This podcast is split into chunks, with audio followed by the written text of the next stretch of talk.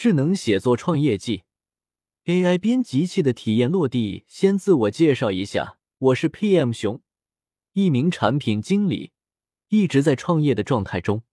在二零一九年到二零二一年期间，我和小伙伴先后做了两款的智能写作产品。我主要担任的是产品合伙人的角色，在团队中的主要工作是产品设计和编辑器和开发。二零一九年的时候。我们做了一个叫做 Get 智能写作的产品，针对的是新媒体人群。我们希望帮助用户一键生成文章，却但效果不尽人意。由于技术上的一些限制，导致用户的预期难以把控。我们的技术实现效果也比现在的 Chat GPT 差得很远。最终，我们做了很多的工作，停留在 UI 交互层面，而在算法层面，我们发现没有太多突破。在二零二零年，我们几个小伙伴重新开始了一个叫做“互联文档”的项目，最终获得了数百万美元的天使轮投资。该产品旨在通过知识图谱将用户的文章串联起来，构建一个知识管理库，同时通过知识图谱帮助用户延展外部知识，让用户可以更快的整理思路，获得想法和灵感。整个产品设计和今天的 Notion AI 有些接近。结合双向链接、AI 改写等功能，在两次创业的过程中，发现一个道理：如果我们对 AI 太过于理想化，容易掉入坑里。正如我们没有办法让人写一篇老板百分百满意的文章，因为人也做不到，AI 也做不到。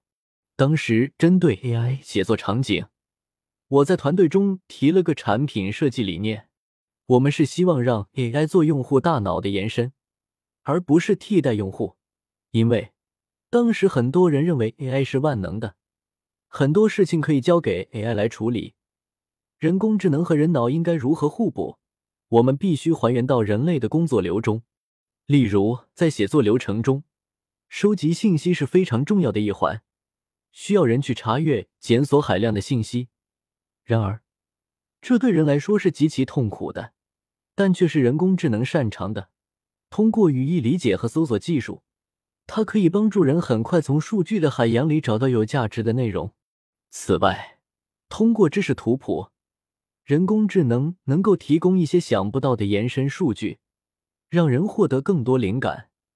因此，我们给 AI 设定的目标是让人变得更有创造力，而不是让人变得更加机械。在产品设计的过程中。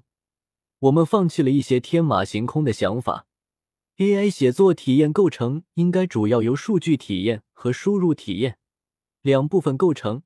首先是数据体验，例如搜索、改写、纠错等场景。如果我们提供的数据不正确，用户会抱怨说他们看到的都是无用的垃圾，从而使得我们的努力适得其反。因此，我们的目标是提供良好的数据反馈。不断提高精确率、召回率和排序效果。第二个输入体验，主要是编辑器的交互体验。AI 创作本就是一个人机协作的过程，我们期望用户在写作的过程中能够沉浸在行云流水之中，乃至忘记了时间。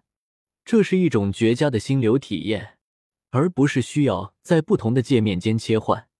因此，我们把 AI 功能拆散成了许多小点。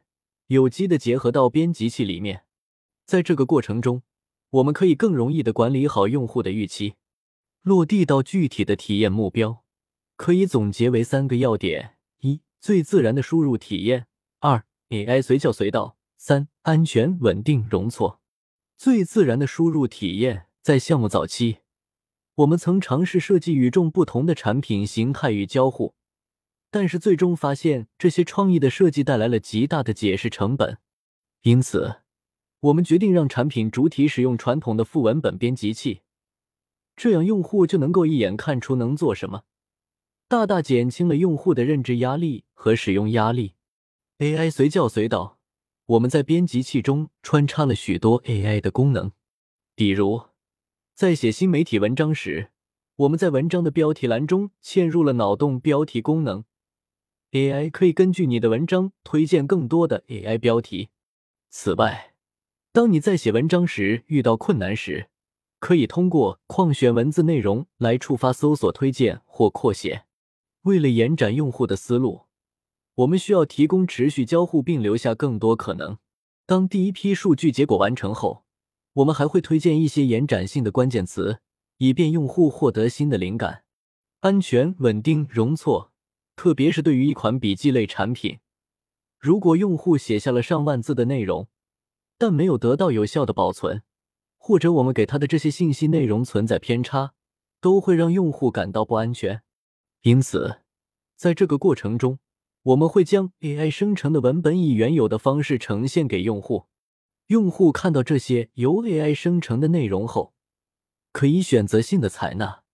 而不是直接替换掉原有内容，切忌越俎代庖。还有就是智能编辑器的前端落地，在我看来，设计和前端是不可分割的。为了提供更好的交互体验，在互联文档项目中，我选择了 Vue 作为整体框架。除了想要实现流畅的单页面体验外，我也非常敬佩 Vue 的作者 Evan You，因为他和我一样，都是从设计专业转到编码领域的。另外，我使用了开源的 Editorch 作为编辑器。Editorch 是一款类似于 Notion 的开源编辑器，但编辑器是个极其复杂的程序，本身有许多微小而复杂的交互细节，如光标控制、键盘事件以及组件数据传递。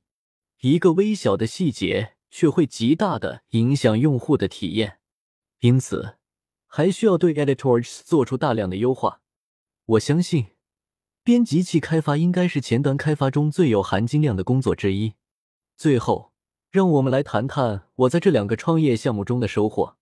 首先，成本控制是创业中最重要的。在产品从零到一的过程中，需要花费半年时间打磨产品，跑通整个产品的基本链路，达到 PMF 产品与市场相匹配，并不是靠堆人就能解决的。在我们开发 Get 智能写作时，我们有二十多个人，公司的运转成本非常高，在成本的重压之下，决策越容易变形。后来我们做互联文档项目时，只有四个人，压力减少了许多，但对每个人的要求也更高了。每个人都需要一专多能。我们这个小团队有二个算法工程师，一个后端开发人员，而我主要负责产品设计和前端开发，也恰好发挥了我的斜杆青年优势。其次是必须把产品做出来。当你有了一个具体的产品后，才能更好的面对你的客户和投资人。像互联文档最开始的时候，我们希望向企业售卖我们的知识图谱 API，但没有一家企业愿意买单。API 过于抽象，客户需要自己搭建应用层功能，这显然不现实。当我们花了小半年时间把产品做出来后，问题才发生了改观。社群里的用户和投资人开始增加，甚至吸引了一些愿意主动加入到项目中的小伙伴。因此，我始终相信好的产品是自带势能的。第三个是关于产品迭代的节奏。创业就是在正确的时间做正确的事情。我们不能追求一步到位。一个完美的产品中可能有一百个功能，但在有限的时间和资源内，你不可能完成所有这些功能。你需要挑选出最适合当下的十个功能，让它们运转起来，一边完善一边测试 PMF。当你获得市场的正反馈时，团队才会有信心继续前进。反之，团队斗志全无。到了二零二三年，虽然 ChatGPT 的横空出世可能会带来哪些变化，我们下次再分享。